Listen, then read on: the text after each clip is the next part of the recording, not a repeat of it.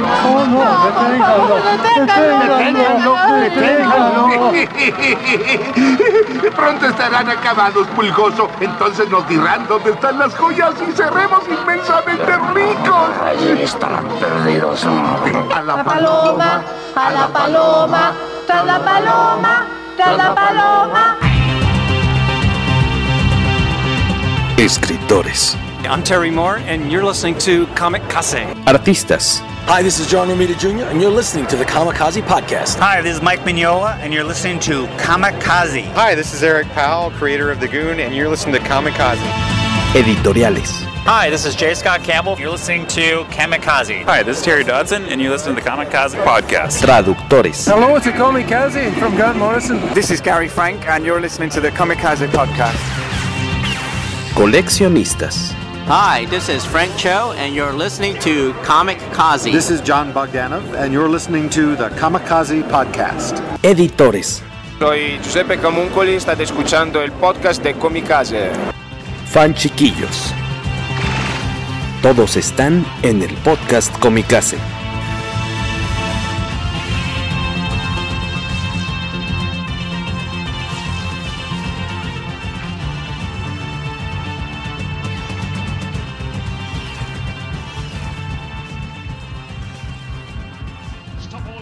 Hola, hola, ¿qué tal? Buenos días, buenas tardes, buenas noches. Bienvenidos una vez más a un episodio. Ahora es el 246 del poderoso podcast Comicase. Gracias por estar aquí con nosotros esta noche. Si es que están en el en vivo, en YouTube, en, en Facebook o en el, en, Twitch, obviamente.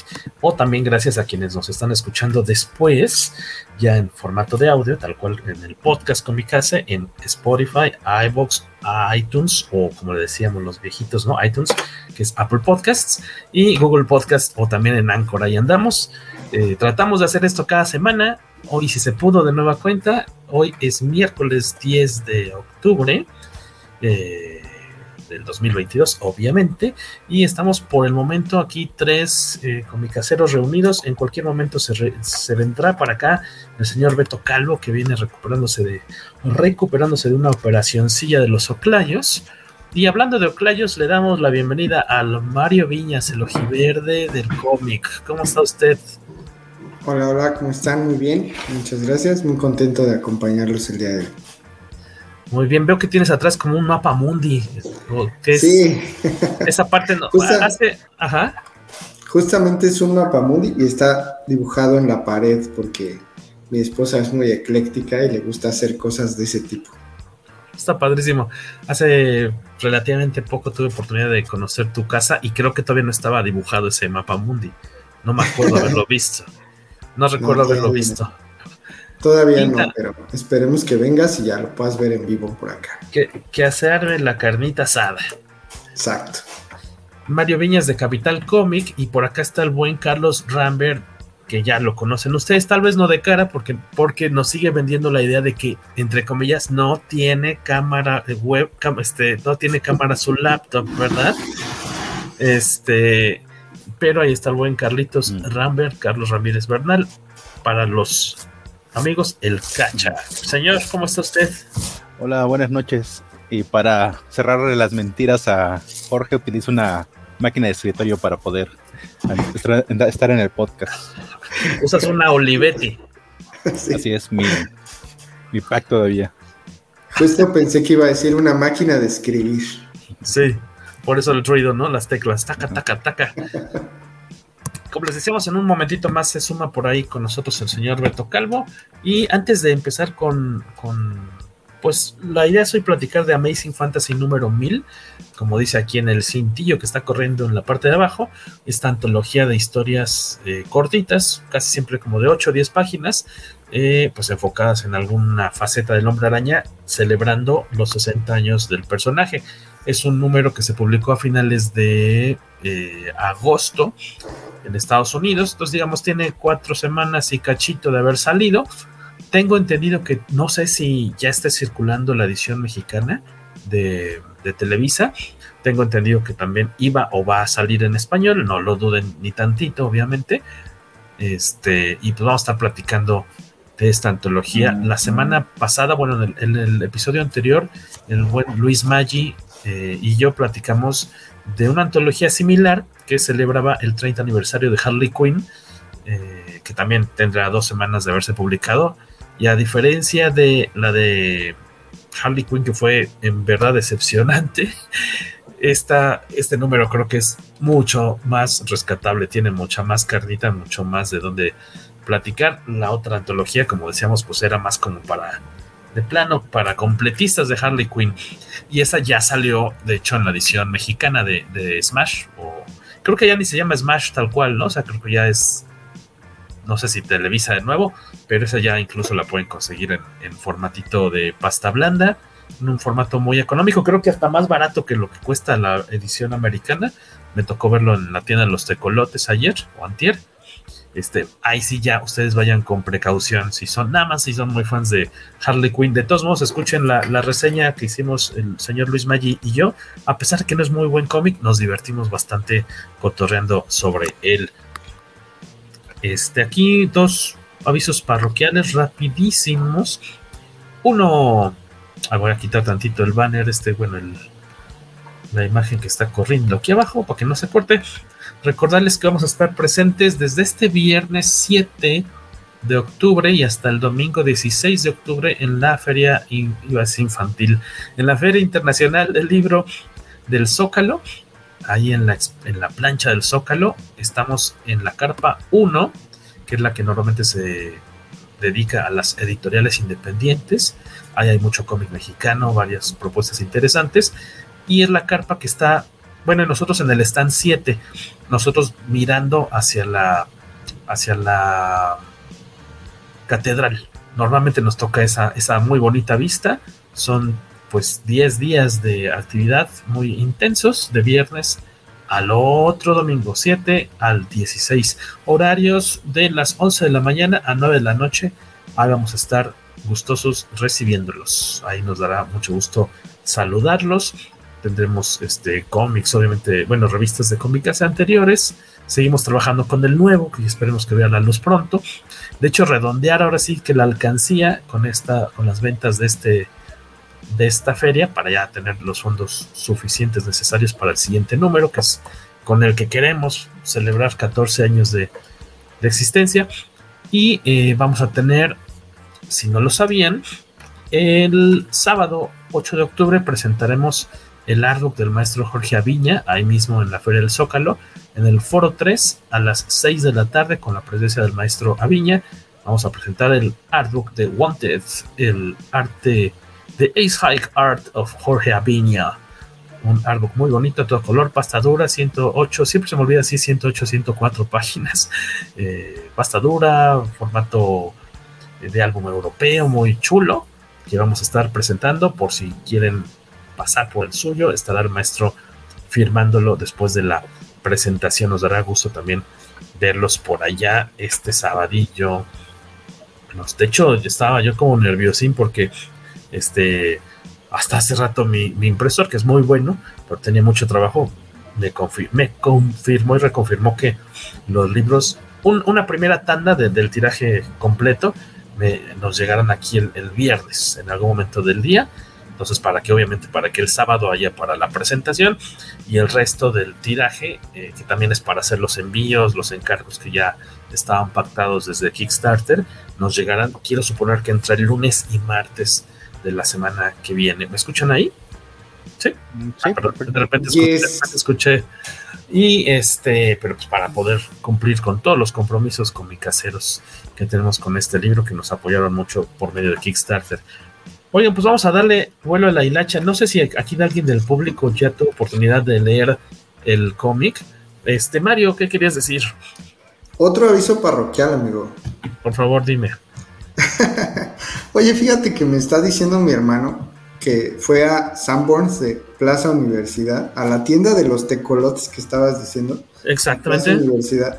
Y todos los números de Strange Academy número 2 que están en el estante están firmados por Ramos. Ah, qué loco.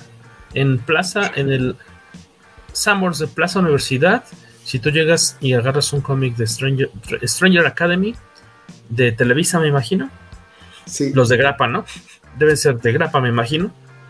Es que no sé si lo publica aquí en español, este... Es un TPB de pasta blanda. Ah, es un TPB...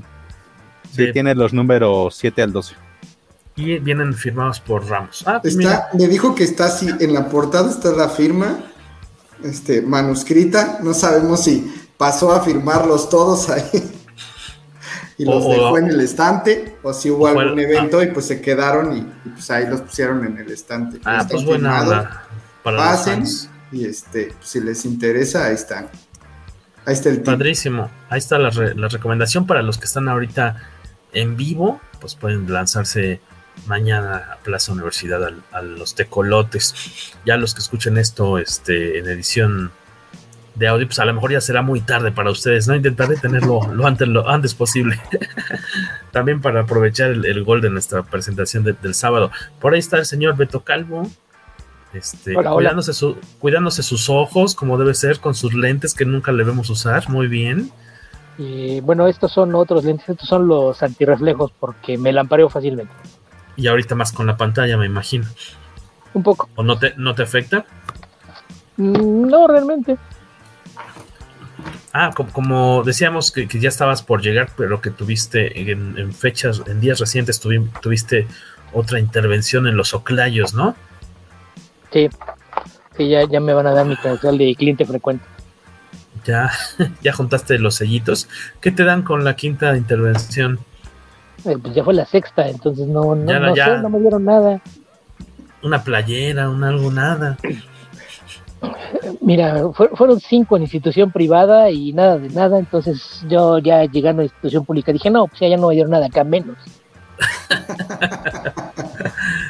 Pero qué bueno que estás por acá. Que este, me imagino que pues todavía serán varios días de medio latosones de estarte recuperando y de estarte cuidando eh, con las salidas a la calle. Me imagino que como en otras ocasio- ocasiones, pues no puedes salir solo de noche, este, Sí. y demás, ¿no? Pues fíjate que realmente molestias no, no hay ninguna, es fue, fue algo de, de- de rapidito, tarda en, en cicatrizar y, y todo, pero, pero en general bastante, bastante tranquilo, no, sin, sin mayor complicación. Di- digo, Menos la, Ajá. menos latoso que en otras ocasiones. Y que las primeras sobre todo. Ah, ok, que, ok. que- que recordarán a, a los que les tocó verme por ahí en- después de una de las operaciones, lo, lo que llamaban mi ojo infernal, que, que dos o tres días después, no, ya, ya varios días después de la intervención, se veía súper rojo el ojo, ¿no? Que cuando quería espantar gente nada más me levantaba los lentes oscuros y, y todo el mundo se espantaba. eh, no, ahora no, no fue así, de, de hecho fue lo que más me sorprendió, que después de me el parche, lo primero que me dijo mi hermano fue, no se te ve irritado. Y en cuanto estuve frente a explicar, caray, cierto, no, no está rojo, quién sabe. Me imagino que, que habiendo sido ahora una intervención distinta, pues no, no fue lo mismo lo que le tuvieron que meter, no, no lo lastimaron tanto, no hubo tanta hemorragia.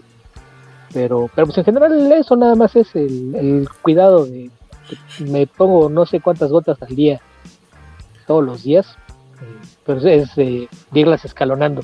Empiezas con una gota cada dos horas, cinco días, luego cinco días de cada cuatro, cinco días cada seis, y, y así. Entonces, pues ahorita vamos todavía en el último día de cada dos, y son tres gotas distintas. Ya lo bueno es que, como decías, ya la gente no se persigna al verte, al, al ver tu ojo rojo. Ya no, ya no causas Sí. temor. Lo, lo cual ya me causa cierto desencanto. Eso, eso de ver viejitas persinándose y corriendo en dirección contraria era divertido. Ya no.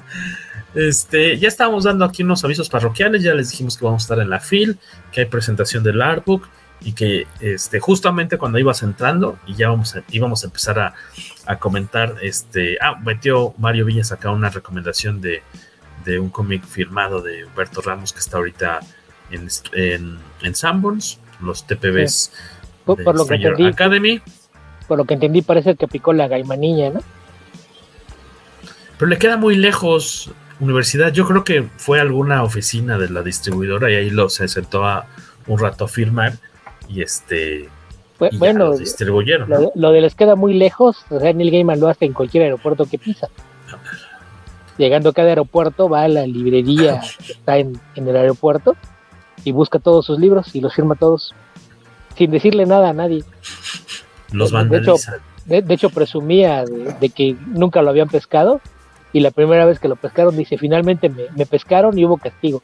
Dijo, ah, sí, si firmaste esos, firmas todos los que están allá atrás. Y me sacaron el resto. Para que se le quite. Eso es lo Sí, que le pasa a los chicos malos. Para que no ande vandalizando libros ajenos. Vandalizando libros. Eh, y eh, pues estábamos por, por arrancar con, con esto. Ah, le estábamos preguntando a los chicos que están ahorita conectados si alguno ya había tenido oportunidad de leer esta antología. Comentamos que salió en, a finales de agosto del, de este mes, bueno, de este mes, no, de este año. Ha- Hace unas semanas ya tiene como un, pues un mes tal cual, al menos en Estados Unidos. Aquí debe haber llegado pocos días después a, a las principales tiendas comiqueras de, de México. Eh, comentamos que no sabemos si ya se anunció. No me ha tocado ver la edición en español, que no debe tardar, porque ya salió la de Harley Quinn, que comentábamos que está bastante X. Pero creo que esta tiene mucho más corazón. Eh, esta diferencia de la de la semana pasada, eran 10 historias. Esta nada más tiene. Es un formato un poquito más sencillo. O sea, eh, eh, este, la, la- la portada es este, de un papel mucho más delgado, no es este así como glossy. O, de hecho, la, la portada, el, el, tem- el tomo que del que platicábamos la vez pasada, es, eh, tiene más páginas porque son 10 historias, pero es más, este, más rígido, tiene un acabado más bonito, digamos. Pero esta es una edición como mucho más sencillita, pero creo que no, no, le, no le resta para nada, sino que, este, bueno, ya 8 dólares que está, que cientos, bueno, en el tipo de cambio fantástico, como 190 pesos, yo creo. El, el tipo de cambio fantástico es, eh, es un mito, es como las criptomonedas, no lo creas. Exacto. Este, pero no, no, eh, bueno, pero no, no pienses en cantidad, Jorge. Son menos No. historias, pero ve el nivel de calidad, o sea, Sí, no, esta es no una- es mucho. eh, esta es una celebración hecha con cariño, el otro es una celebración hecha por necesitamos vender más, hagan Sí, anuncios. es- era más como por compromiso. Y qué triste, porque pues yo creo que iba a estar bueno ese número y así de changos. Yo creo que a Luis y a mí, si nos gustaron tres historias de las diez, fueron muchas. A mí me gustaron dos. Ajá, entre dos y tres. Y así de, y, y la tercera así como, pues ráscale, porque había que meter otra para que la gente no se este, desafanara tan gacho del cómic. Pero este Amazing Fantasy se ve que estuvo mucho más planeadito, con más tiempo, que sí, este, eh, se le, como decías por ahí, se, se le nota el cariño. Mario Viñas, tú eh, también pues habíamos comentado de platicar este, este cómic. En general, sin a lo mejor decir como cuál fue tu eh, historia favorita y demás, ¿cuál fue tu experiencia con este, este tomito? Me gustó mucho, lo, lo disfruté bastante, prácticamente todas las historias me gustaron, por ahí hubo algunas un poco raras, este, em, yo creo que por ejemplo una de las historias que, que más me gustó fue la primera, en donde dibuja eh, Michael Cho, y siento que, que le puso un, un toque especial, este, por ahí sentí como el, como el estilo de Steve Ditko, no sé, en, en los dibujos. Este, pero en general la verdad es que creo que todas me gustaron. Unas más sentimentales que otras, como la de Neil Gaiman, este, que pues ya llegaremos a platicar de cada una por separado, pero lo disfruté bastante, ¿eh? la verdad es que sí, sí me gustó, sí me gustó mucho. ¿Y usted, don Carlos Rambert, que anda por ahí oculto? ¿Cuál fue tu experiencia con este número? Pues creo que igual es positivo, salvo un par de historias que no me parecieron así, no malas, pero sí no tan, no excelentes. El número me parece que tiene muy buenas historias. Nos manda saludos. Perdóname, creí que habías terminado. Ahí. Pase usted, por favor. No, solo iba, solo iba a decir que este que a, di- a diferencia de de, de Mario a mí me gustó la, la que hizo Dan Stott. Pero también ahorita vamos a hablar de, de ello más a fondo. Nos manda saludos Paco Hernández, el buen Paquito. Saludos, estoy muy emocionado de encontrarnos el sábado. Será un gusto saludarte allá en la, en la feria. Y él nos dice que todavía no lee este número, pero espera. Ah, mira, dice: Esperaré la próxima semana ya que publiquen la edición mexicana. Pero me intriga mucho la historia de Neil Gaiman. Y creo que es una de las. eh, Está muy bonita. pero sí tiene un trasfondo que completa la historia porque la disfrutas más si sabes a qué se está refiriendo y seguro de eso aquellos que vieron esa pues es como un documental no eh, de hecho antes, antes, estaba en Netflix no porque yo me acuerdo que yo lo vi pero no me acuerdo si estuvo en Netflix o dónde lo, lo, lo, lanzaron durante un tiempo estuvo disponible en línea, en, no, en YouTube, pero uno de estos sitios alternos, no, no recuerdo si en Vimeo o en Dailymotion, estuvo por ahí. Y en alguna ocasión hubo una proyección en la tienda esta de Badabing. Hubo una proyección de, documental. Ah, ok, ok, ok. Muy bonito que es con este Woozy, ¿cómo se llama? Con este Jonathan Ross y con Neil Gaiman.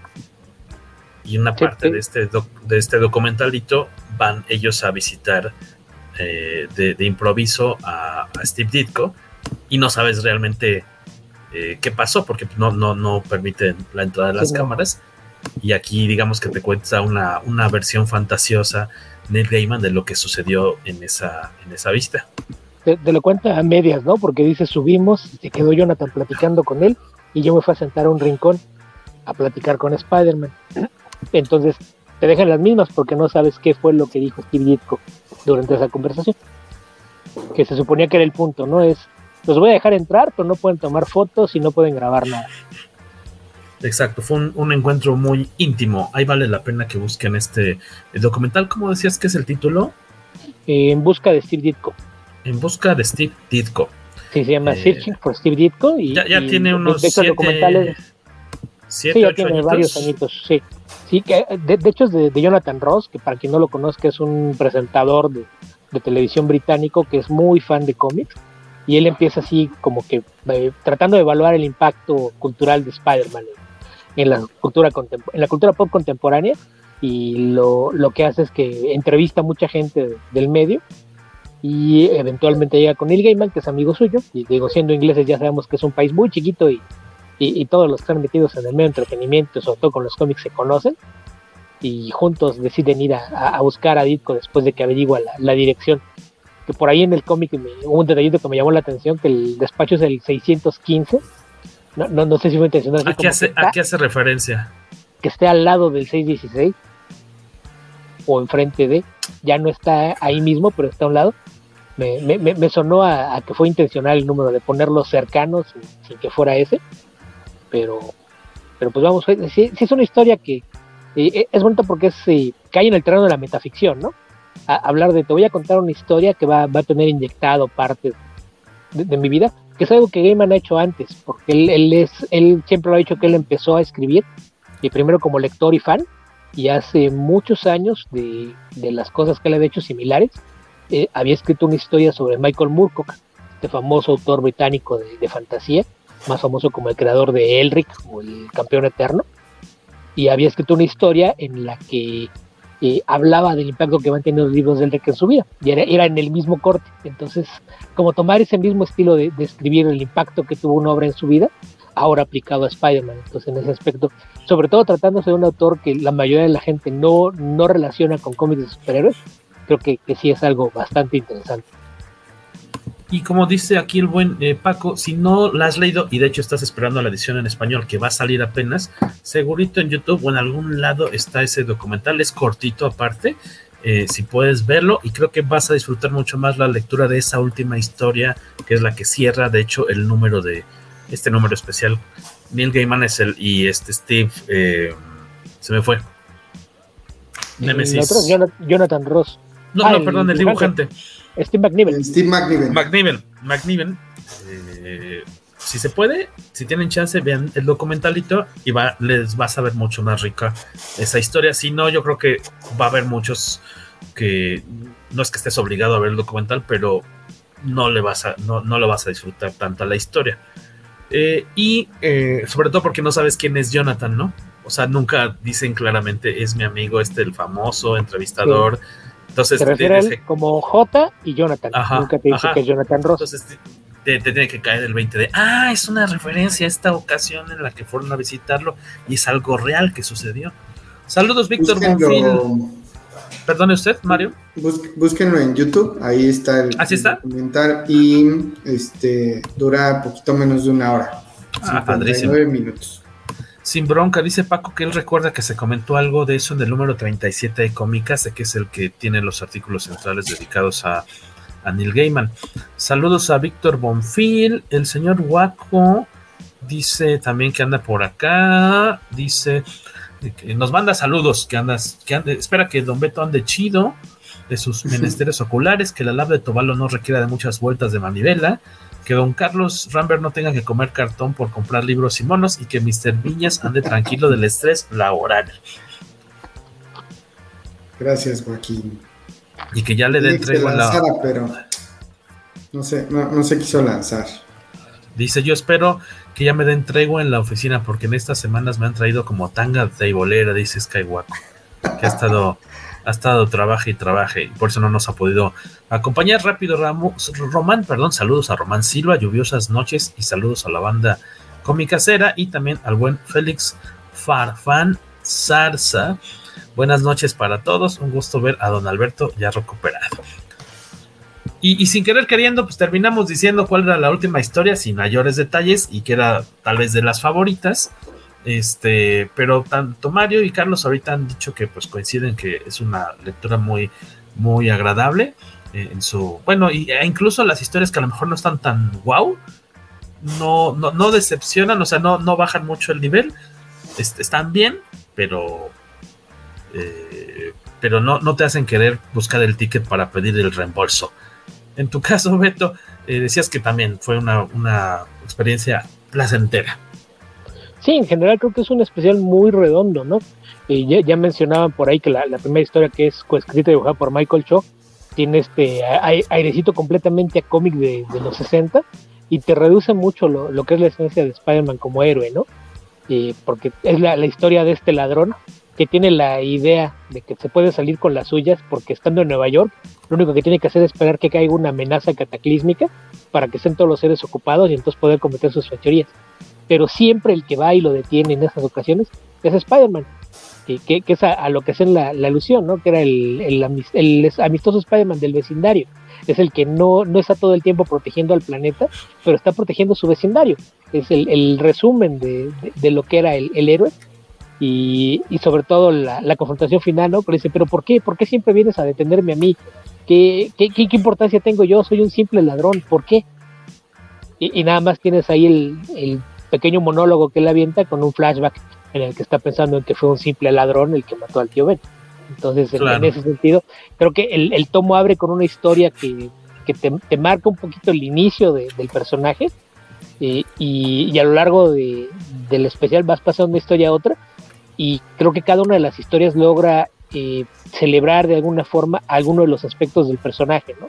Yo creo que ese es lo que hace que funcione, que las historias no se repiten, creo que cada una tiene un, saborcito distinto y, sin embargo cada una de ellas destaca uno de los aspectos que, son lo que hacen que Spider-Man haya tenido tal relevancia y que 60 años después siga siendo uno de los personajes más populares de la cultura pop en general, ¿no? Olvídate de, los cómics o de Marvel. Sí. Eh, es, un personaje que, es parte del colectivo eh, mundial en, lo que se refiere a cultura pop y en ese sentido me parece que está muy bien. Que otro detalle que me causó curiosidad de esta historia de Michael Job es que al ladrón lo dibuja como si, como Tony Sirico, ¿no?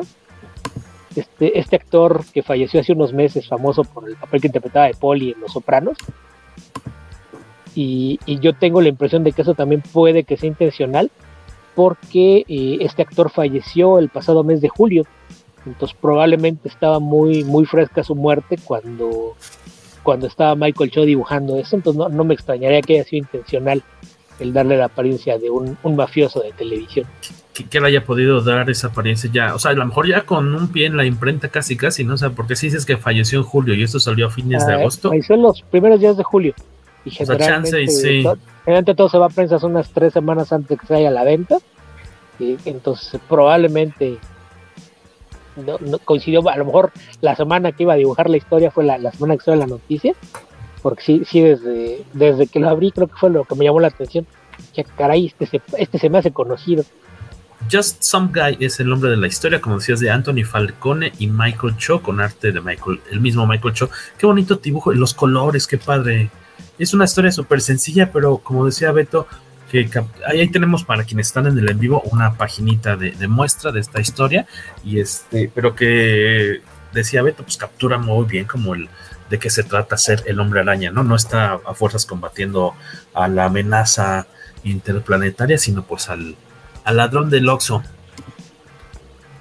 De, de ahí, eh, otra que me, fíjate que yo creo que es de las que más me gustó, curiosamente, creo que normalmente en las antologías, no sé, este, bueno, o sea, es una cosa muy distinta. Nosotros cuando armamos la revista, la, revista de Comicas la empresa, de repente hay unos artículos que pueden ser a lo mejor muy serios, otros tienen un tono más divertido.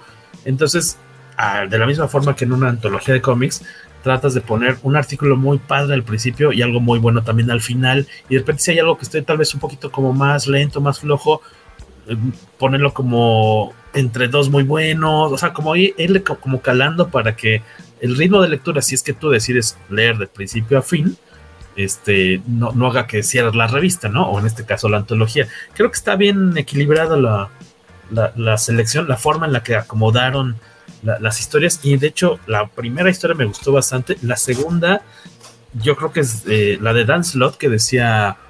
Eh, creo que Mario. Mario, dijiste que sí te gustó. No, Carlos. Carlos Rambert decía la de los siniestros 60 con Dan Slot, Jim Chong, Jim Chong en, el, en el dibujo. Este, qué padre está. ¿De qué va esta segunda historia, Carlos Rambert? Es sobre Spider-Man, pero ya dice los Siniestros 60 porque justamente es el Spider-Man ya, ya se sentó teniendo su enésima batalla con algún nuevo buitre. Y de repente va, parece que tiene, va este camino a, a una cena con Mary Jane. Es su cumpleaños, ¿no? Ajá. Pero este, ya en el camino, como siempre puede pasar en la vida de Spider-Man, algo lo tiene que detener. Y en este caso es una saltamana armada de un transeúnte. Y Spidey va a detenerlo, pero pero pues la edad de pesa y aunque su, su sexto sentido le advierte, pues no puede esquivar las balas. Y pues se queda, queda herido el pobre Spider-Man y es este ver cómo termina hospitalizado y la reacción de, de Nueva York respecto, respecto a eso. Correcto, correcto. Decías, Carlos. No, no es que se me hace así súper super emotivo de este de, cómo ya lo están tratando como un, héroe veterano y lo que está significando Spider-Man para, para lo que es la gente, a todo, y cómo a lo largo de toda su carrera, este, pues tocó a los habitantes de, de Nueva York salvando, salvando, salvándolos o salvando a algún conocido de ellos. Y aparte es como muy este. Eh, gráficamente me parece muy bonito porque tiene, tiene un traje muy parecido al que al que le hizo Steve Ditko en Amazing Fantasy XV. Y aparte la forma también en que es nido es de, bueno, lo dice de, este, dentro del texto que le parece como poético de que, de, este, de que él pensaba que iba, iba a irse peleando contra un gran villano, pero va a terminar este, al final de sus días este, cayendo ante un simple ladrón, igual que le, pasó a su tío. E, e, e, es una historia que cuando sucede esta cuestión de, los balazos, a mí sí me, sacó de onda porque eh, eh, vemos que este cuate le, descarga, ¿no? La, la, pistola se me hizo muy fuerte verlo y el dibujo está impactante. Y dije, oh, qué, qué triste va a cerrar esta historia, pero tiene un final muy. Eh, creo que estaba muy bien resuelto. tiene unas, un aspectillo ahí tierno y divertido a la vez, que no les queremos echar a perder. Pero en, tu caso, Beto, ¿qué, ¿qué, te pareció esta segunda historia? ¿Fue desde tus favoritas o.? Sí, también es de las que me gustaron mucho porque creo que si volvemos a lo mismo, no es, estás hablando de uno de los escritores que más cómics de Spider-Man ha escrito, y hasta donde me quedé es el número dos en esa lista, solamente una persona ha escrito más cómics de Spider-Man que él y no lo entiende tan bien como él, eh, eh, y, pues acaban de lanzar una nueva serie, entonces eh, ya dentro de poco podrá presumir de que nadie ha escrito más historia de Spider-Man que él, y, creo que lo, lo, ejemplifica también, ¿no? E, esa dedicación que aún sabiendo que, ya con su avanzada edad, los reflejos más lentos, lo que sea, está en peligro, no deja de tratar de ayudar al prójimo. E, eso es eh, algo que, insisto, son como irte mostrando detallitos que, no hacen más que recordar todo lo, lo, que representa este personaje. Y un tema importante es que un personaje secundario que siempre ha tenido un peso específico en, las historias de, de Spider-Man es la ciudad de Nueva York. Y, creo que eso a, veces lo ves más en las películas que en los cómics, la relación que existe entre Spider-Man y los habitantes de la ciudad. Y creo que aquí te, das cuenta de... De, de entrada la, historia te sorprende un poquito por las alusiones que están haciendo a, a, que dicen que está viejo y tú no entiendes por qué. De hecho, cuando tú vas a la mujer de canas en el restaurante, lo primero que piensas es la tía May. Pero empieza y le dices, no, no, momento, esto no, no tiene sentido. ¿Qué, ¿Qué, estoy leyendo? Y ya te cae el 20 porque incluso el título no es eh, Los Siniestros 60, es Sus Siniestros 60. Porque es su cumpleaños número 60 el, el día que sucede todo esto. Y, y, te das cuenta de repente las reacciones con la gente, ¿no? Como incluso los paramédicos y, y, en el hospital hay una regla. O sea, no es la primera vez que Spider-Man pasa por el hospital y la regla es solamente le levantas la mitad de la máscara, nunca se la quitas. Y, y que después se hace una fila de gente que quiere saludarlo para darle las gracias o lo que sea. Creo que es una escena muy emotiva y, sí. y que, que, que, te da e, ese peso adicional, ¿no? Que más allá de, de, la campaña pública eterna de Jameson en su contra y demás, pues la gente a la casa va en la calle eh, lo recuerda. Y, y, y, lo que te digo, esta complicidad que existe con los médicos, porque te dan a entender que ellos saben quién es Mary Jane.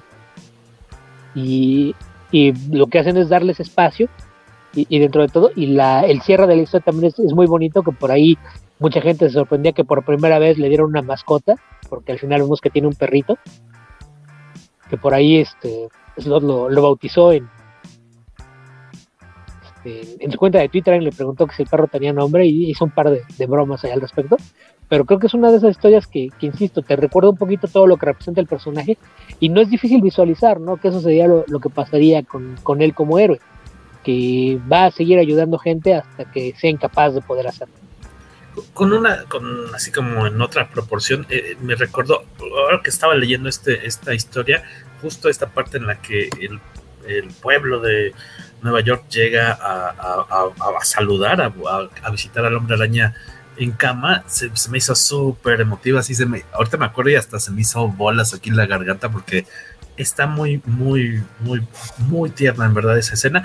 Me recordó un poquito eh, a, a, la parte, ¿qué es este? Spider-Man 2, en la que del tren. tren. la del tren, ¿no? Que sí. tienen toda la posibilidad de ver quién es el hombre araña y lo protegen y lo pasan y lo cuidan y demás. Es una, una, una escena muy bonita, tanto en el cine como esta parte que hizo Dan Slott con Jim Chung. La verdad, qué, qué padre historia.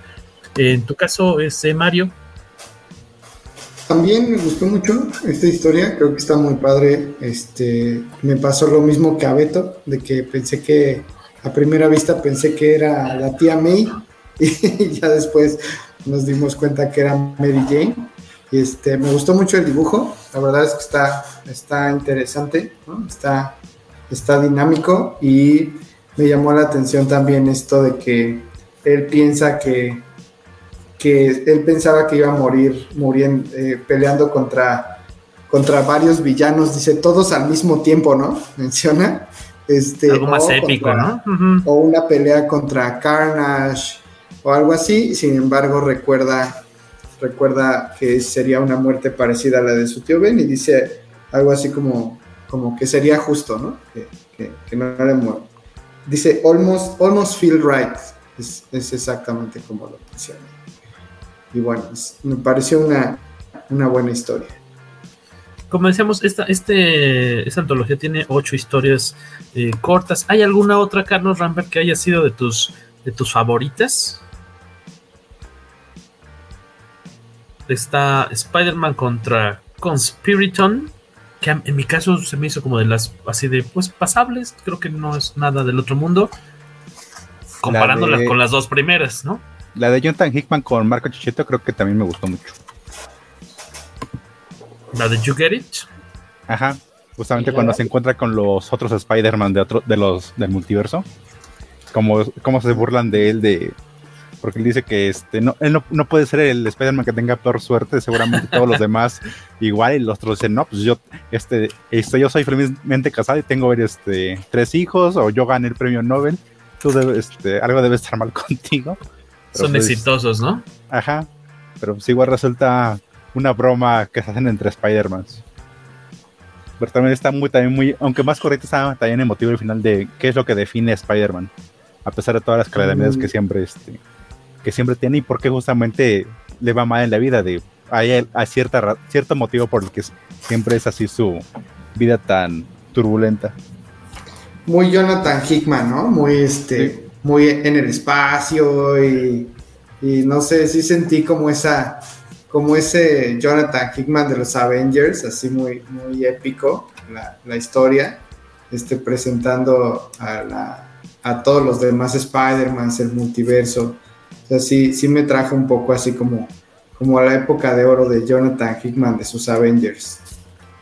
Ajá, pero aún así es como muy intimista, a pesar como dices que Jonathan Hickman que siempre se mete como a las conspiraciones épicas o grandes eventos que, este, que siempre tienen sus personajes en grupo Aquí, sin embargo, este, aunque sí te mete ese escenario, la historia es como muy personal. De que no, importa este, no importa cuántas veces este Spider-Man caiga, él siempre tendrá la fortaleza para seguir levantarse y seguir adelante. Para ti, Beto, ¿cómo viste esta historia que comenta Mario y Cacha?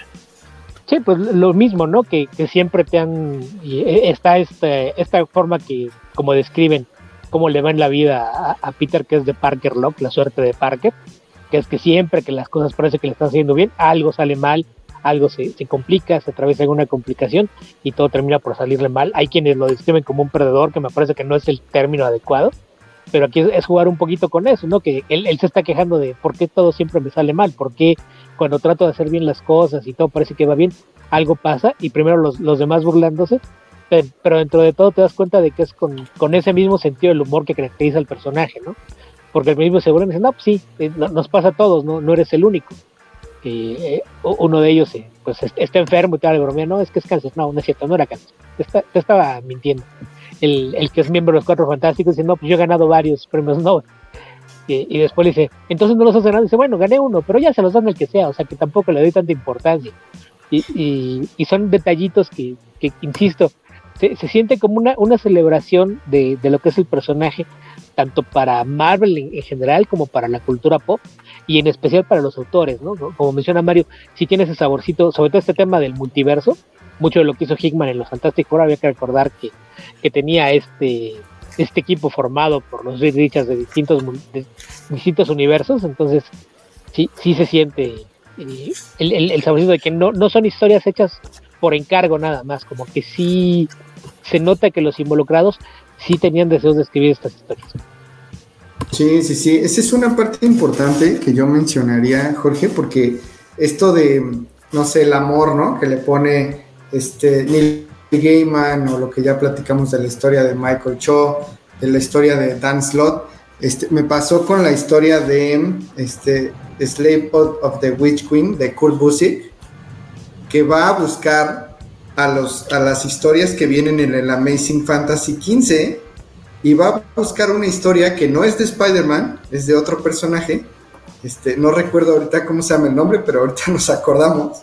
Y la junta con, con esta historia de Spider-Man y dice, esta es una continuación directamente de Amazing Spider-Man 15, sin embargo no es la continuación. Amazing Fantasy, sí, sí. No, está mintiendo, no está mintiendo al menos, ¿no? Y, cuenta esta historia a lo largo de, también el cómic de Spider-Man. Entonces cuenta como, como las dos historias. Muy bonito el, dibujo, creo que también es uno de tus favoritos, Terry Dodson.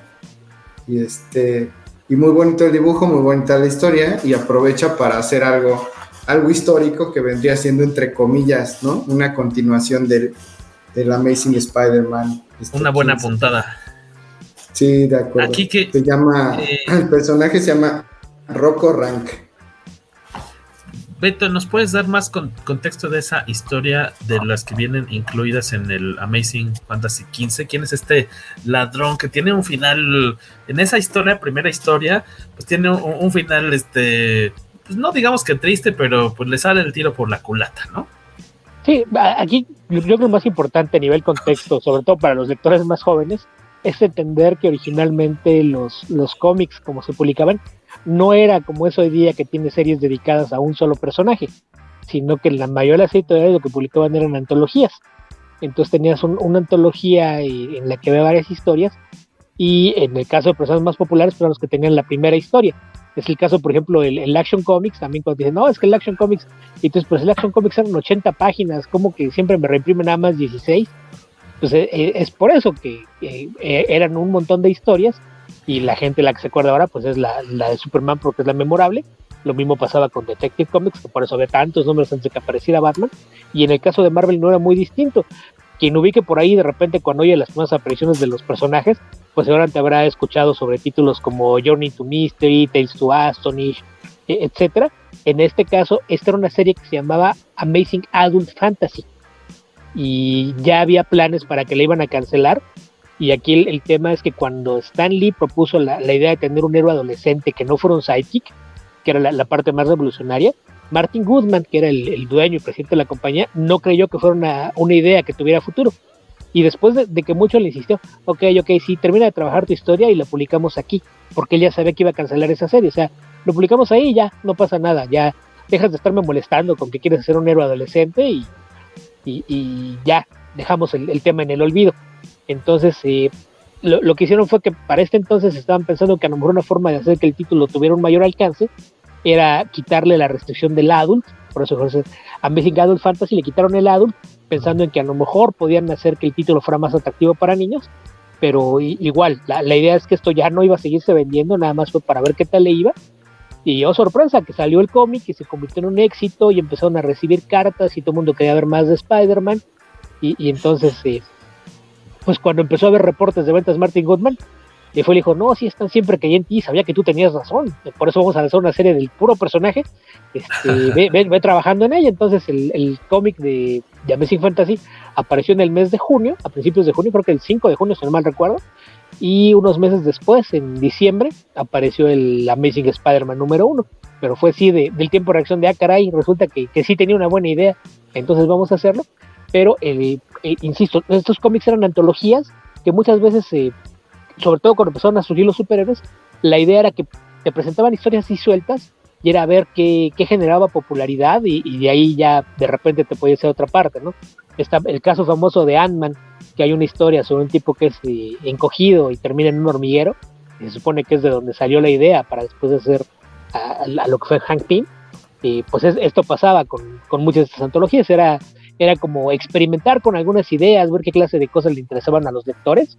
Entonces, en ese sentido, el, el Amazing Fantasy XV, aunque cuando hay reimpresiones todo el mundo pone nada más la historia de Spider-Man, tenía bastantes historias más, y esta que, que mencionas de, del ladrón, pues es eso, ¿no? Un, un, un tipo que, que, estaba buscando eh, una forma de sacar la, la, vuelta a la ley, y pues era así hasta como episodio de Dimensión Desconocida o algo por el estilo, ¿no? Termina perdido en el pasado y, y, y, ya ahí quedó la historia. Entonces aquí, aquí esto empieza con, con un blur en, en, el que Cruz promete, esta es una secuela de, de Amazing Fantasy XV, pero tal vez no como ustedes lo esperaban, porque no es una secuela de la historia de, de Spider-Man, sino de otra historias que aparece ahí y donde lo, lo liga con Spider-Man. Entonces, en, ese sentido, pues volvemos a lo mismo, ¿no? Algo que también caracteriza mucho el trabajo de Visiek es este de de, repente pensar en, lo que era el pasado de, del cómic de superhéroes, algo que hace extensivamente a, a lo largo de, su carrera, lo hizo en Marvel, lo hace constantemente en Astro City, voltear un poquito hacia atrás para ver cosas interesantes que contar, y, eso de ir y rescatar una historia eh, olvidada de, de la Misión Fantasy 15 fue un detalle curioso, y, y, que aparte pues eh, te pone hasta en perspectiva el tipo de historia, ¿no? La, la, idea de, ok, ¿qué pasaría si, si viniera una reina egipcia a tratar de conquistar el presente? Pues de, de, de entrada no, no, no, sabemos si ni con ayuda de magia le, le sería suficiente. Y segunda, pues ve el estado del mundo, realmente qué quieres hacer aquí, ¿E-, ¿estás segura de que eso es lo que quieres?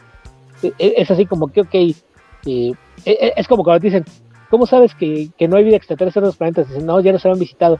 No, pues es que la, la, cosa es que son inteligentes y ven el estado del planeta, ¿a qué se quedan? Es, algo similar, ¿no?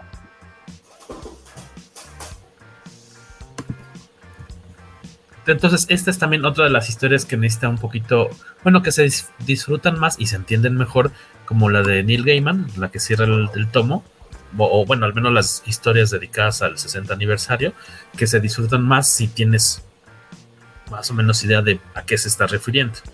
No tanto, fíjate que yo creo que con lo que te explican ahí de, de que es un ladrón que acabó en el pasado y, para salvar su vida convenció a la reina de, de que en el futuro podía conquistar el mundo y, demás. Creo que con eso puedes entender la historia. digo, te da un extra si, si has leído alguna vez la, historia original, pero yo creo que no es esencial. Que eh, muchas veces es el signo de, un buen escritor, ¿no? Que te puede hacer una historia que sea una secuela y no tienes la necesidad de ir a leer la original para entender lo que está haciendo. Entonces creo que te da la información suficiente como para entenderla y, es la clase de cosas que si alguna vez has leído o, tienes el conocimiento de lo que pasó, pues te da un extra, pero, pero no es esencial que conozcas la historia original para poder disfrutar esto. Eh, hay otras poquitas historias de las que incluye este. Bueno, comentábamos, hay una, una historia eh, titulada. un apartado. Si quieren leer este justamente la historia de la que está refiriéndose esta, este, este, estas páginas escritas por Pusek, este, justamente hace un mes, cosa de dos, eh, Televisa reimprimió el facsímil de Amazing Fantasy XV e incluye también las historias extra parte de las de Spider-Man. Ah, entonces puede estar muy fresco para los lectores en México esa, esa historia extra, por decir así. Sí, incluso supongo que ahorita la pueden encontrar en puestos de revistas. Perfecto. Y de hecho, ahora que mencionaba Beto de Action Comics, por ejemplo, tiene también pocas semanas que salió el facsímil, decíamos en el episodio anterior, que salió el facsímil, facsímil una vez más de Action Comics número uno hace tres, dos, tres semanas. Por si quieren también leer las otras historias que no sean la primera de Superman, pues todavía pueden rastrearla con su proveedor, con su dealer de confianza. De las otras historias que incluye este número es Spider-Man contra Conspiriton, de Armando Iannucci y Ryan Steckman. E, esa en mi caso me quedó a deber. No sé qué les pareció a ustedes. Es de, una amenaza que está atacando a la ciudad. Es un cuate en una armadura gigante que tiene eh, la capacidad, bueno, que suelta una toxina muy al tipo, que dirías? Como el espantapájaros, ¿no? Hace que la gente vea, tenga visiones eh, de las cosas a las que, no necesariamente de las que les tiene miedo, ¿no? Sino eh, más bien como que los hace... les hace ver lo que quieren ver más propensos a, tener teorías este, extrañas así de, de reptilianos y extraterrestres y, de cosas así loquísimas que leerías en la portada. ¿Todavía existirá el National Enquirer, Beto? La... No tengo idea. ¿Quién sabe? ¿Te acuerdas? Antes era muy famoso eh, por el lado era el, era el equivalente a nuestras historias del insólito. Ándale. Que de hecho esa, sigue este, ahorita en puestos de revistas. El Historias de lo Insólito. no es el semanario del insólito. Ah, el semanario de lo insólito. Que de hecho en Men in Black, en la 1, en la película es el que leen como guía de lo que está pasando, ¿no? Porque es, para ellos sí es como las noticias reales, si no me equivoco. Ajá, que los, son los periodistas que sí la tienen las verdaderas historias. Exactamente, ese es un, buen chistorete. Y es una amenaza que lo que hace es eh, estar soltando este gas, pero creo que no, es, que creo que esa historia sí, sí requiere que, tengas un poquito de idea de quién le escribe. Que por lo que estás diciendo, me imagino que no tienes idea de quién es Armando Iannucci. No, dime, dime, ¿quién es Armando Iannucci? Armando Iannucci es un productor, guionista y director de cine y televisión, pero casi todo su trabajo se orienta hacia la sátira política. Eh, del lado de cómics, eh, en donde puede que le suene a algunos, él escribió y dirigió la adaptación de una novela gráfica francesa que se llama La muerte de Stalin. Que es, eh, hay una película también live action que, insisto está basada en este libro, es escrita y dirigida por él, en la que te habla un poquito de las intrigas políticas que se dan justamente cuando fallece Stalin y el resto del politburó soviético está peleándose por el poder, entonces todas las intrigas con un elenco superestelar es, es una película muy divertida con un humor muy negro, pero tiene una sátira política muy marcada. Entonces yo desde que vi los anuncios y vi a Armando Iannucci, dije, caray, Armando Iannucci escribiendo superhéroes, ¿qué es lo que va a hacer? Y, pues lo que hace es eh, pues, lanzarse contra las fake news, ¿no? Tomando en cuenta que otra parte importante de la mitología de Spider-Man es el Daily Bugle, creo que el, pensar en, ok, tenemos un sitio de noticias, pues vamos a, irnos contra las fake news. Entonces, en, ese sentido, sí, la, historia se siente un poquito más, más eh, desapegada al personaje en, relación al resto de, de, las que hemos comentado. Pero a, mí la verdad es que sí. La no, la disfruté. No la disfruté al mismo nivel, pero me gustó. Porque al, menos yo tenía el antecedente de que sabía que seguramente iba, iba a ser algo político. Como el pues, corte. Eh, sí, eh, no, y, desde el nombre, ¿no? O sea, Conspiritón, qué clase de villano se llama Conspiritón, pero aparte lo, piensas y es la clase de villano perdedor a los que enfrentaba Spider-Man en los 60 y 70. E, e, es, es esa, clase de, villano que dices, ok, ¿te, pareció que era una buena idea ponerte este traje y salir a hacer esto? entonces sí, sí me parece que tiene un poquito de, ese aire de, celebrar un poquito los aspectos más ridículos de la historia del personaje, y con un tema que es, que es actual, ¿no? El, tema de, de las fake news y como la gente en una en un encabezado, una nota puede ver lo que quiere ver y no lo que es la, realidad. Entonces, en, ese sentido, aunque sí sí siento que, no tiene el mismo apego emocional que las otras historias, sí me, divirtió bastante.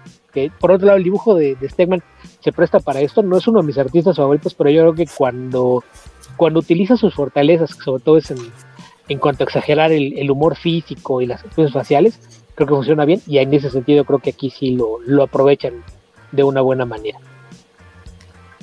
Este nos pregunta el buen Federico Blake, colorista de Marvel. Dice: Este cómic, el, especial, no lo he leído, me estoy spoileando. No, leve. Hasta eso creo que no echamos a perder así como grandes detalles de las historias. Eh, aunque les digamos de qué van, el chiste es que las disfruten y entiendan todos los pequeños detalles que hay tanto en el arte como en los textos. Y hay dos historias más que incluye este número. Una es eh, una eh, dibujada por Oliver Coapel y con eh, Qué bonito, ¿no? Qué bonito Rainbow, Rainbow Rowell. Creo que, creo que es uno de los que me gusta mucho, ese Oliver Coapel, este, muy bonito su dibujo y trae una, trae una referencia a un Spider-Man, a lo mejor que, que, nos recuerda la época de, de, el periódico, de las fotos de... A mí la, en las últimas viñetas viene Betty Brandt, que lo invita, al, cine y me recordó un poco más la historia de Peter Parker, no tanto de Spider-Man, sino de esta persona que va al cine, que, se le cae el helado, que, se tropieza, que un poco, un poco me, recordó esa parte y un personaje que, me gusta mucho, que es el de Betty Brandt, pero sí me trajo a esas caricaturas o a esos pedacitos incluso de las películas donde hablan más de, del Peter Parker que, que de, que de Spider-Man. Que esta historia es más como un, día, digamos, normal de, de Peter, diagonal, Spider-Man, él tratando de, pues, tomar fotos de la vida como de, el otro lado, ¿no? La otra cara de Nueva York, como, como con la parte, este, pues la bonita, ¿no? O sea, la gente divirtiéndose, las parejas, los niños jugando, y pues frustrándose de que esas fotos no van para nada con el perfil de lo que siempre le va a pedir pedir Jameson, que de repente ahí, ahí, o sea, te, juegan con la idea de que es un Peter joven, que está todavía ahí este, batallando mucho para vender sus fotos y demás. Eh, y de repente hay por ahí unas alusiones raras, ¿no? Porque juega como con los tiempos. De repente yo me imaginé que es eh, eh, un Peter en los 70, en los 80, no sé. Y que de repente hablan de, de Tumblr, ¿no? Y de blogs. Y va Peter con sus fotos que parece tal cual que fueran este pues impresas, yo creo que hasta en papel fotográfico, pero está muy, muy linda la historia. Nada más me hizo ruido esa referencia como a nuevas tecnologías cuando me, la estaba yo jugando como que era un Peter este, en, varias décadas hacia, hacia atrás, pero está, es muy sencilla la historia, pero también está tierna. ¿A ti qué te pareció Carlos Rambert? Creo que lo perdimos. Creo que fue al baño Carlos Rambert. Está comiendo chetos con palillos. ah, perdón, tenía el, micrófono apagado. Ah, decía que igual que tú, de, es un poquito anacrónico de que ves a, Peter todavía tomando fotos impresas y hablando de Tumblr. Pero así, con su reflex, ¿no? Trae.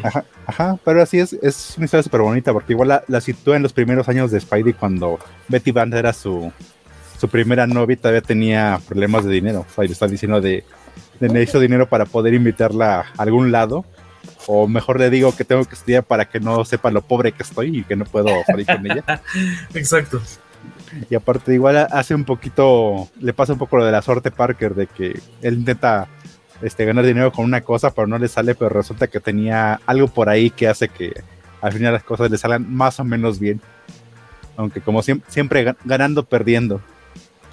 Como es el buen Peter Parker qué, qué bonito trabajo de expresiones de papel, ¿no? Sus, sus rostros, el, el, el, las posturas de los personajes. Eh, ah, me recordó mucho a Adam Hughes cuando todavía dibujaba este, este algo más con portadas. Tienes razón. Tienes razón. Pues, yo ahí coincido con esto de que es un, un recuerdo hacia los primeros números de, de, la serie, que es justamente cuando descubre que, que, lo de tomarse fotos a sí mismo puede ser una forma de ganar dinero. Y también y te, recuerda muchas historias que solía hacer Marvel en los 60 y 70, de qué, hace un superhéroe en un día tranquilo. Y, es un día de verano en el que no, no pasa nada, entonces no, no tiene forma de, de tomar fotos de Spider-Man, pedir un asalto o enfrentando a alguien, porque no pasa nada, está toda la gente eh, relajada, conviviendo en el parque, etcétera. Entonces, como no tiene nada mejor que hacer, se pone a tomar fotos de, del atardecer sobre la ciudad, de algunos edificios, de la gente en las calles o en el parque, con la esperanza de, de que algo le, le, le, sirva a Jameson, ¿no? Y, y pues, a, a, fin de cuentas, Jameson encuentra lo que quiere por una foto accidental, en un momento de, de distracción, y, y es con la que se queda pero está este tema de, de la relación con Betty eh, también juega un poquito lo, lo, que mencionabas de los tiempos, porque a Betty la conocimos como la secretaria de Jameson y años después descubrimos que también era como interna y de repente colaboraba con algunas de las secciones del periódico y ahí le menciona que, que, ya está harta de la cuestión de escribir obituarios todo el día y que ya eh, considera que se ganó un descanso y es por eso que decide invitar a Peter a irse al cine y a, tomar un helado. El, el, resto de las fotos se, se, quedan tiradas en el suelo y hay otra de las cosas que hasta cierto punto resulta anacrónica es que aparezca Robbie porque Joe Robertson fue presentado hasta después de, de que Peter ya había terminado con Betty Brandt pero ahí de, dentro de todo lo, lo aquí lo puedes poner como la, la, explicación del no premio es el hecho de que el hecho de que no lo hubieras visto no implica que no trabajara ya en, en el Bugle entonces sí, pues sí, sí es vamos, otra de esas historias que lo que hace es eh, voltear a ver la historia del personaje y celebrar un momento y una de las características del mismo. Y hay otra historia que se llama In the Flesh, que es de Hoche Anderson y de Giuseppe Camuncoli. Eh, yo creo que en mi caso creo que también es de las que no, no pasa nada así. O sea, creo que es de las menores. Es una chica que está en un, que es un como hospital psiquiátrico, ¿no? Si no me equivoco, y tiene eh, un pavor irracional a, a, las, a las arañas, tiene esta, esta percepción de que tiene arañas debajo de la piel y que este y, vamos y está en un, una en severas crisis constantemente no, no logra recuperarse hay un incendio ahí en este hospital y el hombre araña entra al rescate lo cual le hace cambiar su, su percepción. A mí me gusta mucho Camuncoli pero aún así este, esta historia, digo, no, no está fea, pero creo que no, como tal vez será que las demás son muy emotivas y tienen este lado muy, muy lindo del hombre araña, este, pero tal vez creo que en mi caso son de las más, de las dos o tres más eh, flojillas, siendo que creo que de las ocho que tiene, yo me quedo con seis, yo creo, de, de, de esas como que me latieron bastante. Eh, en tu caso, Beto, esta de las arañas. Esta yo la veo como una buena idea mal ejecutada. Porque no, no entiendes lo que está pasando hasta que llega a rescatar a una chica del incendio, se quita la máscara y ves la conversación ahí, el tú no eres un monstruo, yo tampoco. Te habla mucho de, de la relación entre Peter y Gwen en, en, los últimos meses de vida de Gwen. Cuando el, el, mundo estaba convencido de que Peter había matado al capitán Stacy. Y, y, estaba esta percepción general de, de que Spider-Man era un delincuente y un peligro para la sociedad entonces creo que lo que quisieron hacer fue reflejar eso y, y es como una historia más de, de con, que trata de explorar los temas de culpa y redención, ¿no? Pero está hecho de una forma que resulta confusa. Ahí sí, esta es la clase de historia que, a menos que te hayas leído toda esa etapa de, de Spider-Man y recuerdas cómo era la, la relación y, y, incluso la forma en, en la que Spider-Man se sentía respecto a sí mismo, probablemente no vas a entender por dónde va.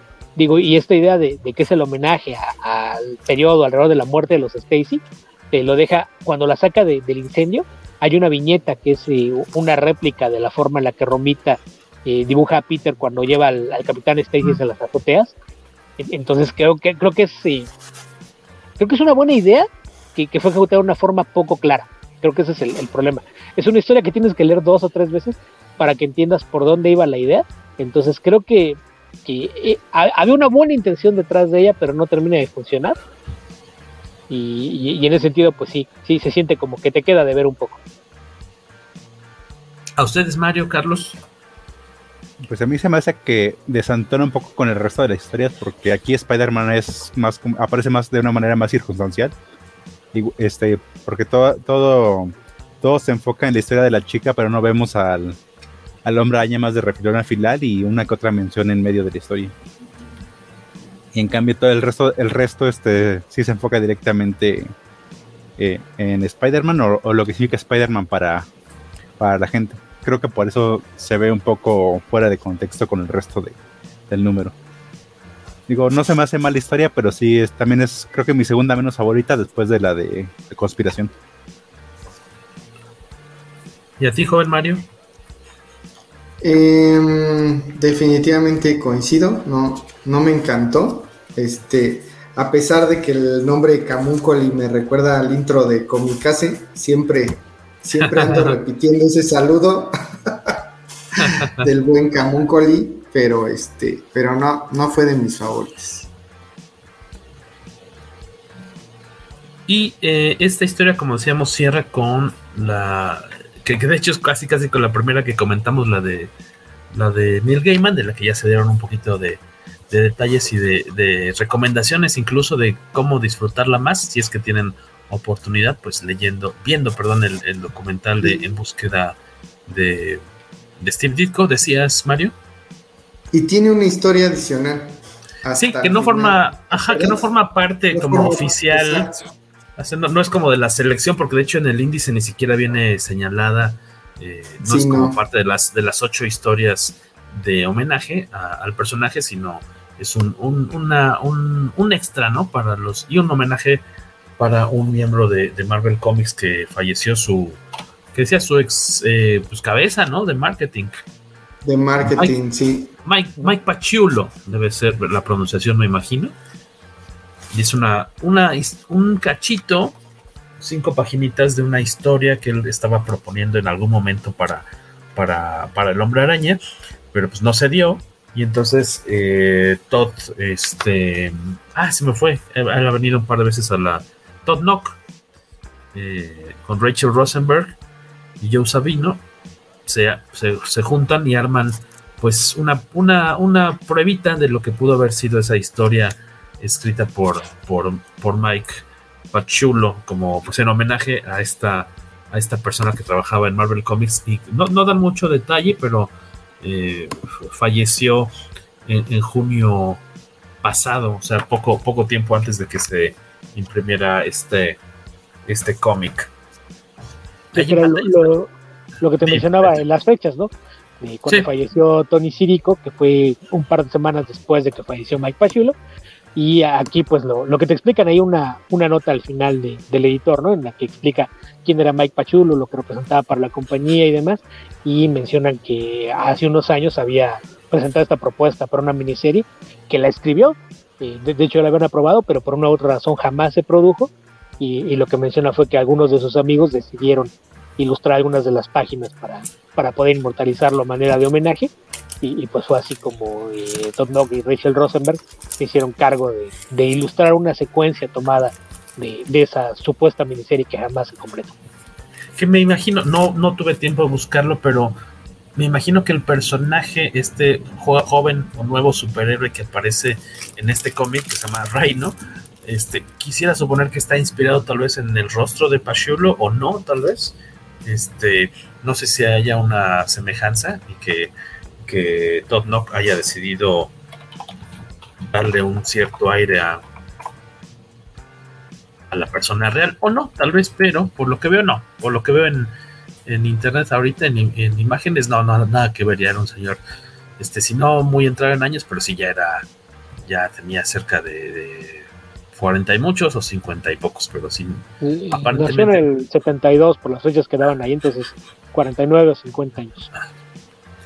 Correcto, digo, y, digo, a lo mejor mm, sí, no, no forma parte de la antología, es un, homenaje bonito, este, pero pues, obviamente también está muy, este, no es que esté hecho a las carreras porque se ve que le echaron todas las ganas, está muy bien hechecito, pero pues a fin de cuentas es nada más una probadita, ¿no? O sea, no, no, no, no se queda en continuará ni nada, tampoco te permite saber mucho de, de qué iba a ir la historia, sino más bien es como una especie de, de, pues ni siquiera hay una historia de origen, ¿no? Pero una primera aparición, por decir así, de este, de este personaje que está tratando de jugársela y entrarle a, las grandes ligas, bueno, o a las ligas menores, por lo menos de los superhéroes y todo lo que eso conlleva, que lo está ahí coacheando el hombre araña, estas cinco paginitas extra. Eh, ah, ya, ya. un mensajito aquí de, Mario. Es que hace rato no sé si escuchaban como que se frotaba algo. dije, ¿quién será? Pero ya me decía Mario que es tal cual el ejemplar de su cómic al, momento de, darle vueltas o de. Yo sé, dije, ¿quién se está jumpeando contra su mesa? Dije que podría ser Carlos Rambert, que no lo vemos. Ajá, exactamente, pero era el cómic de, Mario. Eh, entonces, eh, sabemos que Beto Carlos no es, fan. ¿Qué pasó? Dime, Mario. No, te iba a comentar, lo rescatable de esta historia podría ser que trabaja un poco el tema de la del gran poder con una gran responsabilidad. ¿no? Podría ser ese el comentario porque el superhéroe este le dice, oye, entonces un poder mediocre conlleva una responsabilidad mediocre. sí, es cierto. y, le explica de qué, de qué iba su frase y por qué la dice. Entonces, podría ser, si es que tuviera algo rescatable, porque es una historia muy sencilla que a lo mejor es como un chiste local, además, o sea, no, realmente no la hubieran elegido si hubieran tenido que escoger entre 10 o 20 historias. Pero creo que esa sería la parte más rescatable que, se pone a explicar esa, esa parte importante para él. Que te toca hacer lo que puedes, ¿no? Con tus capacidades. O sea, que no, no te toca a ti necesariamente salvar al mundo, sino si tu chamba es este, hacer hamburguesas, pues haz las mejores hamburguesas, por decir así, en algo, de una forma muy, muy, muy boba, muy sencilla. Pero sí, tienes razón, yo creo que ese es lo que. Eh, el, punto de esa, de esa historia, me imagino. Sí, que eh, como ya, ya dije, esto era una miniserie, pero aquí otro detallito que me llama la atención es que la miniserie también hace un homenaje a algo que hemos visto varias veces en la historia de Spider-Man, ¿no? Esta idea de los jóvenes que tratan de emularlo, que quieren ser un superhéroe porque los ha inspirado, y que en este caso toma la identidad de un villano, al menos el nombre, ¿no? No, no el traje, a diferencia de, cómo ha pasado, por ejemplo, en los casos de el, Green Goblin, por ejemplo, el sobrino de, Ben Urich toma la identidad para convertirse en héroe, o el caso más famoso, ¿no? El, de Eugene como Frogman, este, que también está el, chico que este que después, que primero quiso ser el eh, Octopus Kid y después se convierte en Spider Kid. E, esta idea de, de los jóvenes que deciden convertirse en héroe porque Spider-Man los ha inspirado, creo que tomaba un poquito de, esa idea.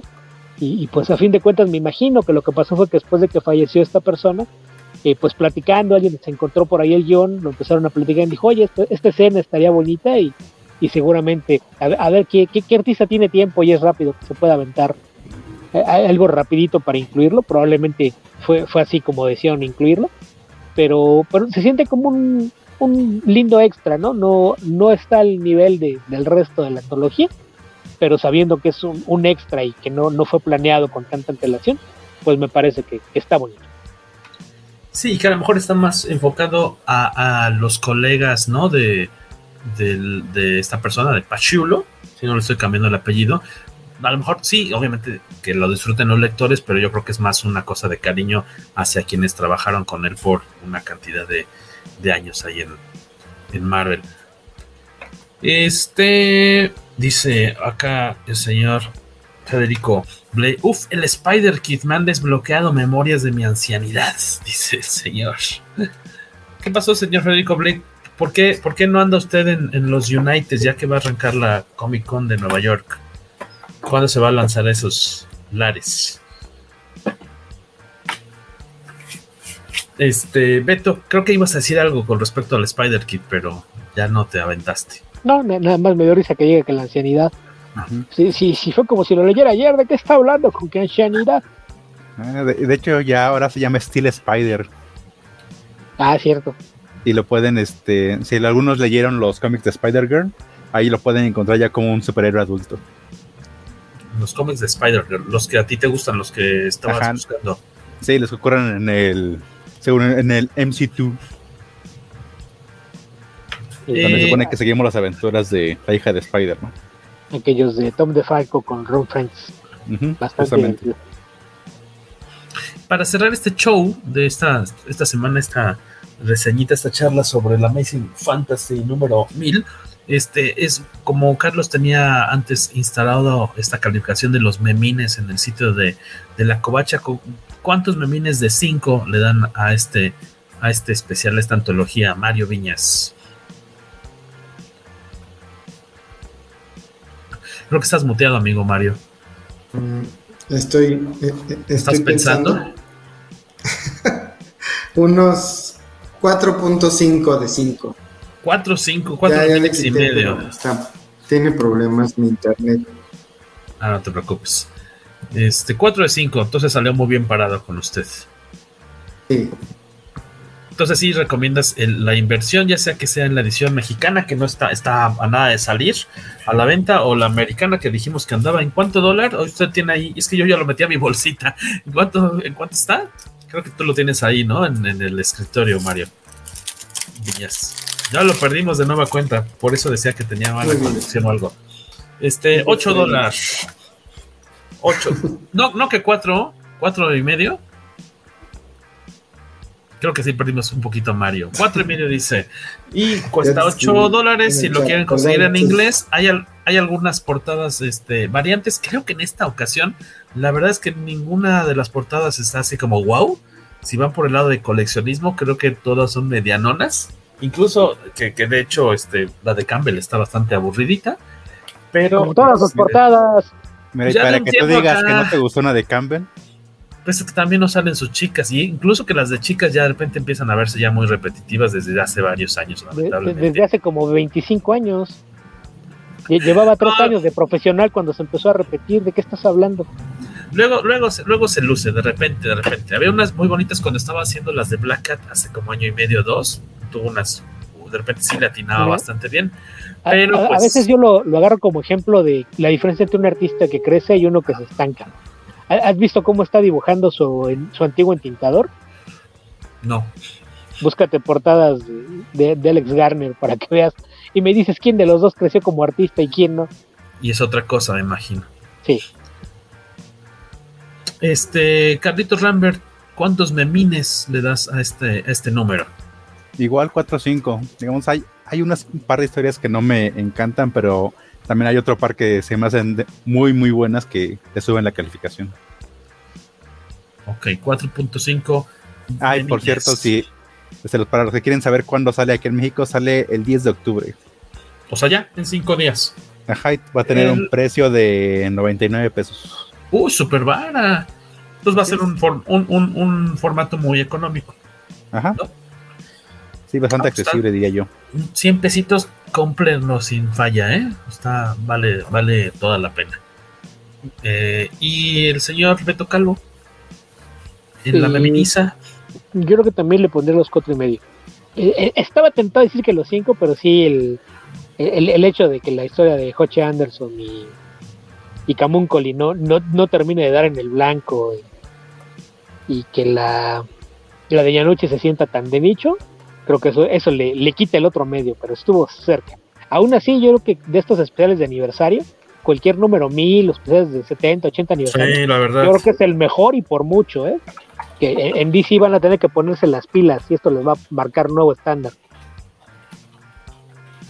es lo que comentábamos la vez pasada con, con el buen Luis Maggi, que ya se le cruzó la vida y ya no pudo estar acá con nosotros hoy, estaba muy apuntado para platicar este especial, es que de los que de repente nos tocaba reseñar aquí en el podcast de estos especiales de aniversario números este, icónicos de DC, que, que de repente tocaron como dos, tres años consecutivos en los que hubo varios numeritos así y que fueron años de pandemia, había como regularzones, ¿no? O sea, como un 8, un 7 en promedio. Y este del hombre araña les da la vuelta, ¿no? Y por Eh, mucho. Ajá, Sí, como que verdad, aquí sí. fueron a buscar primero a quién le, quién le gustaba más Spider-Man que el dinero para escoger a los artistas. Ándale. Este, entonces, 4 o 5 nos vamos con esa calificación. Yo, yo de, de, no pensaba dar un medio memín, pero dije 4 de 5, creo que sin falla. Este, muy recomendada la lectura y más ahora que dice Carlos Rambert que está a nada de llegar a puestos de revistas en español y a un precio súper accesible.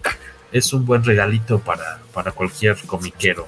Incluso, incluso yo creo que para que un, un, regalo para una, una primera lectura también puede ser, creo que algo, algo bonito para si lo, se lo quieren rolar algún sobrenillo, sobrenilla, ahí está, en pocos días a la venta en territorio nacional. Este, despedirnos, pues ya, de este lado son diez y media, estamos ya una hora veinte. Son, dice que sí, muy buena pregunta para dar este, fe y legalidad. Más transparencia de esta forma de calificación. Federico Blaise nos pregunta que si son memines regulares o de los cagones, de los juguetitos bootleg. que nunca he visto uno en vivo, creo nada más en foto, pero son regulares, son regulares, son con respeto. Bora respeta a Federico Blaise. Así que si no lo he leído y no te lo spoileamos mucho, pues aprovecha y cómpratelo en estos días. Vale, vale la, bastante la pena. ¿En qué andan metidos, señor Carlos Rambert? ¿Dónde lo seguimos? ¿Dónde lo leemos? Ah, ahorita pueden seguirme en mi Twitter o Instagram, que es arroba Carlos Rambert, que estoy metido en, en el este, Via Cruces que hace todos los artistas en octubre, que es el Inktober. Ah, que el es, Inktober que es un dibujito este a blanco y negro, generalmente en tinta, ya sea este análogo o digital. Es uno por día hasta, hasta que acabe el mes. Eh, ¿Tú estás siguiendo la lista oficial o con qué lista te estás yendo? Eh, yo este, estoy haciendo, tratando de hacer una historia por este, tratar de seguir una historia a través del mes de un cuadrito por día. Ok. Con, con los personajes de, de villanos, que fue una serie donde trabajé hace un rato. Ah, entonces vas a tener, va, pues me imagino que será bastante exitoso tu experimento ya con, con, los fans que tienes de la serie que te siguen y con este experimento de una viñetita diaria. Me parece bien, me parece bien. Carlos-Rambert, así lo buscan. Mario, señor Mario Viñas, ¿dónde anda usted? ¿En qué anda? Ah, en Capital Comic, es donde me pueden encontrar. O en Más Rock Mario es mi perfil personal. En Twitter. Twitter. ¿Correcto? Sí. Perfecto. Gracias por estar acá otra vez con nosotros, amigo Mario. Ojalá ya se haga más, este, más continuo. Ya nada más cosa de ponernos de, de, acuerdo. Nos dice Federico que se lanzará a Fantástico por su ejemplar de Amazing Fantasy 1000 en 28 mil pesos. Saludos a todos. Buena, buena noche. Sí, porque veíamos el que, el, el el famoso este cómic con la portada de Jorge Molina y de Green Lantern por lo del mes de la herencia que es este hispana este que costaba si lo pedías a tiempo te costaba como 120 pesos pero si eh, se te había dormido el gallo y lo querías comprar eh, fantástico en días recientes pues tenías que desembolsar 10 veces más 1200 pesos ahí en caja para llevar de tu ejemplar que viene Jorge Molina no en un, a fines de octubre a la, a la mole que bueno que se se, se, va a poder lanzar por acá. Yo creo que supongo que será muy bien recibido y que será uno de los cómics que más le llevarán a, a firmar a este dibujante de, de Mérida. Que por cierto. Él ya, había, él venido hace varios años. Sí, hace un buen. 2003, todavía no era tan, tan popular. Eh, mm. si, si, no me recuerdo, creo que él todavía fue allá en Expo Reforma. Probablemente, sí. Sí, sí, sí. Y ahora que, que, que ha ganado mucha, mucha popularidad en los últimos dos años, tres años. Estoy haciendo memoria. Sí tiene que haber sido en Expo Reforma, porque si no me equivoco, fue cuando trajeron el trono de Juego de Tronos. De Game of Thrones. Los invitados estaban, eh, entre los invitados estaban por ahí Richard Starkings, eh, Bob McLeod, estaba también este el David Lloyd, dibujante de Before Vendetta. Ajá. Creo que creo que fue en esa edición en la que vino Jorge Molina que aparte creo que fue de los que sufrió un incidente, ¿no? Por ahí creo que le robaron unos copics o algo, algo así, si no mal recuerdo. Ah. Pero, pero sí, sí, él, él, ya, ya nos había visitado alguna vez. Yo creo que ahorita en la pandemia ves que de hecho este, se comentaba, ¿no? Que es Armando Manzanero es familiar suyo, era familiar suyo, ves que falleció, Manzanero tuvo el fiestón por algún aniversario suyo de, de vida, un cumpleaños, si no me equivoco, y a los pocos días se, si no es que ahí se contagió de, COVID y, y, falleció. Y se supo que eh, Jorge Molina era, eh, o es, era familiar de, de, del famoso cantautor mexicano. Pero qué bueno que viene, qué bueno que se dio el tiempo de, de andar por acá. Seguramente en estos días saldrá ahí en las redes moleras la portada del artbook de inspirado en películas de horror. Participaron varios artistas y de hecho aquí Eli, Marina Gil, la cofundadora de Comicase, eh, está a cargo de la edición, diseño de ese, de ese artbook. A ver qué tal les parece para que lo vayan a buscar allá en la mole a fines de mes. Ahí vamos a estar también a fines de octubre. Nos dará gusto saludarlos. Beto Calvo, ¿en qué te podemos encontrar actualmente? ¿Dónde andas? Bueno, a mí me, encuentran en Twitter como Albion2112, generalmente es la, única red social en la que estoy activo. Aparte de eso tengo un blog llamado Lograr las Necesidades, que encuentran en lograrlasnecesidades.blogspot.com donde usualmente publico reseñas de películas, libros, cómics, series de televisión. Y, todas esas las encuentran además por anticipado en una página de Patreon que está en patreon.com diagonal guía ficcionauta, donde se pueden suscribir desde un dólar al mes. Hay aparte de, acceso anticipado a todas esas reseñas, algunos textos exclusivos para la plataforma. Y ahorita que, mencionó Carlos lo, lo del Linktober, pues sí, yo hace unos años lo intenté, no, no soy artista, pero me, me, divertía haciéndolo hasta que el trabajo se, interpuso y se me ocurrió que algo que puedo hacer más rápido que dibujar es escribir y hace un par de años empecé a hacer otra dinámica similar que se llama Cuentover, que es ah, igual usar, usar listas de, de, prompts para hacer pequeños cuentos. Esto, según yo, fue una idea de José Luis Zárate, que es un autor famoso por sus microficciones, que lo que hace es que hace una lista, igual con cada palabra hace un cuento todos los días yo decía hacer algo un poquito más, más elaborado, entonces sí, son historias que puedes ver en 4 o 5 minutos, pero en las que combino varias palabras. Lo, lo que hice para este año, la idea es que voy a tomar 31 listas distintas de los Inktovers, Cuentovers y, y, demás, y, y, con un dado aleatorio es, escoger una lista y una palabra de cada lista y formar bloques de tres palabras. Entonces cada cuento va a ser una combinación de tres palabras de esas listas y las dos de los años anteriores los completé los 31 cuentos. Ahora como estaba convaleciente el fin de semana no había empezado, hoy escribí el, primer cuento que de hecho eh, estoy a, punto de publicarlo, lo estaba editando antes de empezar a grabar. Entonces eh, empezamos con retraso, hoy va el primero, probablemente mañana publique dos o tres más y en la semana ya me pongo al día para seguir el resto del mes con uno diario y cerrar el mes con, con 31 cuentitos que, que dos años seguidos me, me, me, fue bien, vamos a ver qué, qué tal e, e, este nuevo año. Eso es curioso porque luego las palabras, e, eso de hacer listas aleatorias y, que de repente no chequen, a veces presenta un reto interesante. ¿Cómo, empatas esas palabras? Ay, nomás, la, la de hoy que, va a que vas a publicar en unos minutos más, ¿qué palabras fueron? La de hoy es eh, enfermo, insectos, ay, no recuerdo cuál era la otra. Pero eran, eran así tres, eh, son así por el estilo, eh, insisto, como tomé eh, muchas listas de, las que publican como prompts, me, agarré 31 listas y utilicé unos dados virtuales para tirar así dos dados de 31. Entonces, el primer número lo tomo la lista de las 31 que tengo numeradas y el segundo número es la palabra de esa lista. Entonces, es de la lista 7 la palabra 1, de la lista 14 la palabra 27 y de la lista 31 la palabra 2. Y son esas tres las, las que utilizo. Entonces es aleatorio porque algunas de esas listas son temáticas.